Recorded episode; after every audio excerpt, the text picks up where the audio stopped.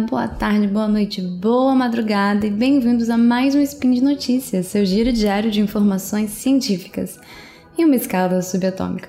Meu nome é Camila Esperança e hoje é dia 18 de novembro do calendário gregoriano e sejam bem-vindos ao milésimo centagésimo quarto Spin de Notícia.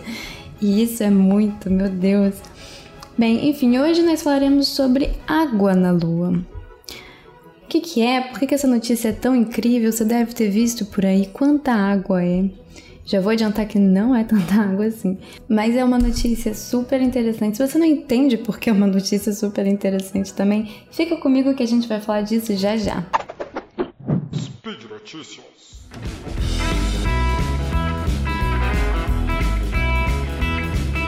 Oi pessoal, eu sou o Tarek, passando aqui só para avisar que esse spin de notícias é apoiado pela Promobit uma comunidade feita por pessoas que encontram e compartilham as melhores ofertas da internet e para todo mundo. E uma das coisas mais legais da Promobit é a lista de desejos que você coloca lá aquele tanto de coisa que você pretende um dia comprar quando surgir aquela promoção imperdível e a Promobit vai te avisar quando ela surgir. Você ainda pode escolher um valor que você acha que pode pagar por aquele produto, aquela promoção que você está esperando há muito tempo e cadastrá-la na Promobit ela também vai te avisar quando chegar nesse valor. Então, gente, corre lá, baixa o aplicativo, entra no site da Promobit. Esse talvez seja o melhor mês para você compor essa lista de desejos, então não perde a oportunidade, mas depois de ouvir esse spin. Fiquem com o spin. Tchau, pessoal!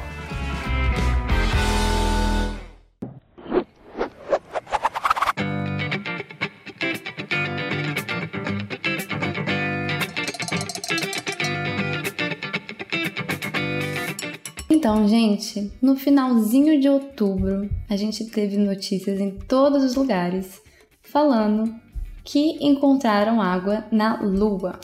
E isso gerou duas reações. Você tinha algumas pessoas de um lado falando, mas a gente já não sabia disso. E a gente tinha pessoas do outro lado falando, isso é incrível, vamos colonizar a Lua agora. Então vamos com calma.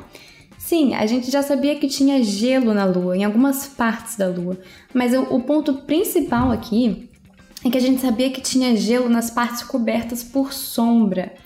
Então não era esperado que tivesse água onde o sol bate, porque nessas regiões que recebem luz solar diretamente, era esperado que, que essa água fosse perdida, porque a Lua não tem uma atmosfera espessa para manter essa água. Então essa é a questão. Essas regiões que bate luz solar pela falta da atmosfera espessa, era esperado que não tivesse água ali, mas foi encontrada água ali. Então, bem, como disse o pesquisador líder do trabalho, o Casey Honeybell, ele ele mesmo afirma que tem alguma coisa gerando essa água e além de gerando, tem que ter outro mecanismo que esteja prendendo essa água. E por isso que esse resultado é tão inesperado. É, levanta inúmeras questões sobre como a água é formada, quais sistemas, quais mecanismos podem prender essa água. Por exemplo, aqui na Terra a gente tem uma atmosfera muito espessa e por isso que, que a, gente, bem, a gente não perde a nossa água, além da gente ter muita água também. Mas também levanta essas questões, entende? Ainda mais sobre quais são os processos geológicos por trás disso. Enfim, acho que vocês entenderam. Mas é, respondi a primeira. A gente já sabia que tinha água, mas esse tipo de descoberta de água em áreas iluminadas não era esperado. E a gente vai para o outro ponto, que é o pessoal entusiasta falando para colonizar, que agora que tem água a gente pode colonizar. Isso entra na questão de quanta água foi descoberta. E assim, é uma descoberta incrível, mas ainda é pouca água, não é muita água. Para vocês terem ideia, a quantidade de água descoberta na Lua é 100 vezes menor que a quantidade de água descoberta no deserto do Saara. Então, a menos que você ache o deserto do Saara um lugar extremamente paradisíaco para morar, super confortável, eu não acho que a Lua vai ser exatamente confortável para morar em questão de água. Então, ainda ainda não torna a Lua a melhor casa pra gente, pelo menos no que a gente conhece como casa.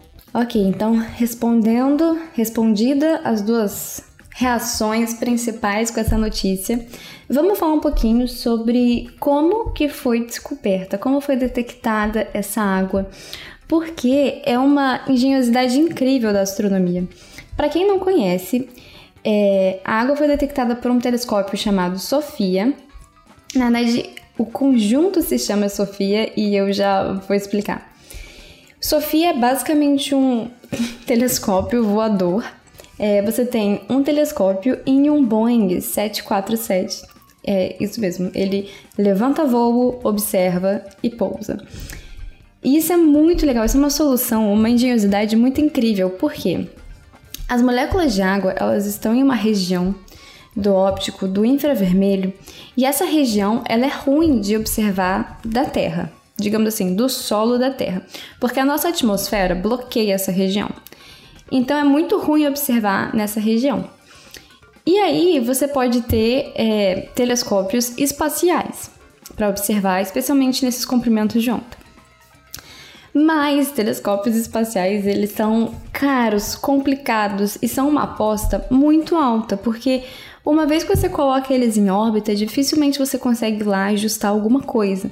Para quem não sabe, essa é a história do telescópio Hubble, por exemplo. O Hubble teve um problema, é, os cientistas gostam de falar que ele ficou, ele estava míope e eles tiveram que levar um óculos. Mas o Hubble tá logo ali. Eu acho que ele é o único telescópio que a gente poderia fazer esse tipo de ajuste. Outros telescópios, é, satélites, é impossível você chegar neles. Por isso, por exemplo, que o James Webb está demorando tanto para ser lançado, porque tem que ser tudo perfeito.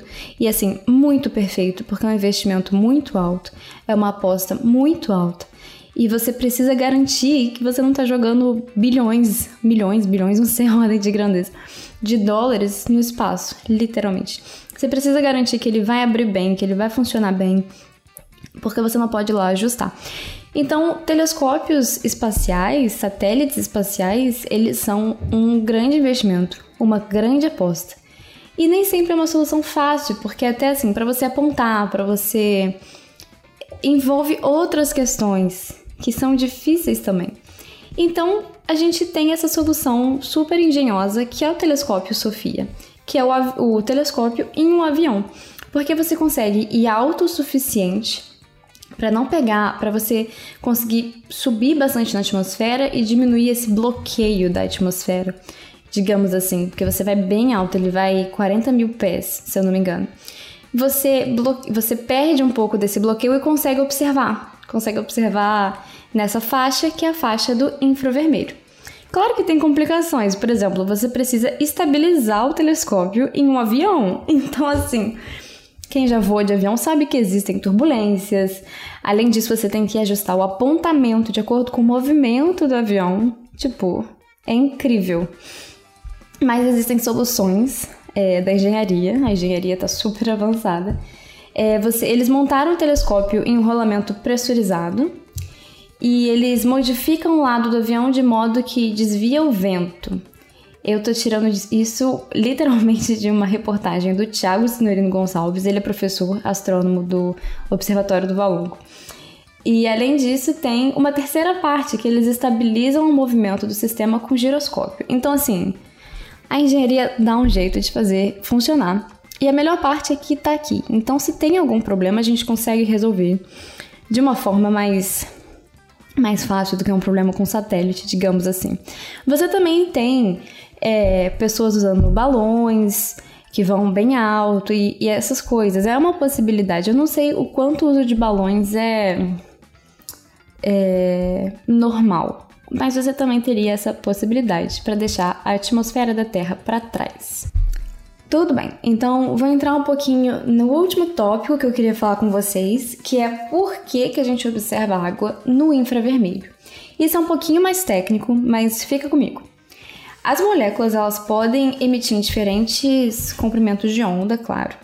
E a gente tem que, aliás, átomos e moléculas, dependendo dos processos físicos, blá blá blá, não quero cansar vocês, mas a gente tem que moléculas possuem alguns graus de emissão em relação ao movimento delas. Movimento de oscilação da molécula, movimento de rotação, esse tipo de coisa assim, super detalhista. E a água, ela tem essa emissão no infravermelho justamente por causa desses tipos de movimento da molécula. Estou falando em um nível molecular aqui. Isso que é, para mim, que é um nível tão, tão, tão bizarro. No caso da molécula de água, é, a gente tem o, a emissão por causa da vibração dos átomos. Então, a molécula de água é composta por dois átomos de hidrogênio e um átomo de oxigênio. E a gente tem a vibração dos átomos de hidrogênio em relação ao de oxigênio, a oscilação, e isso que está emitindo no infravermelho. E bem, como eu disse, a atmosfera tampa, a nossa atmosfera tampa o infravermelho, então a gente não consegue observar é, nessas, nesses comprimentos da Terra. Bem, queridões, foi isso. Encontramos molécula de água na Lua. Espero que vocês tenham entendido por que isso é tão interessante, porque, de novo, não era esperado é, que regiões com que a luz do sol incide diretamente tivesse água, mas por outro lado também a gente não está falando de um oceano, igual ao caso de outras luas do sistema solar. É, espero que vocês tenham gostado. Eu vou deixar o link comentado aqui no post. Deixa lá um comentário, um elogio, uma crítica qualquer coisa. Eu ainda vou, quero lembrar que esse podcast só é possível acontecer por causa do seu apoio no patronato, do SciCast, no Patreon, do Padrim e PicPay. Um grandíssimo abraço e até amanhã.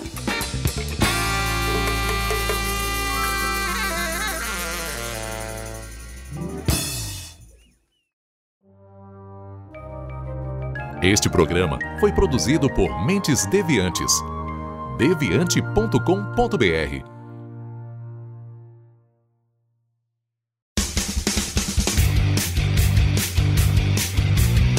Cortes, edição de podcast.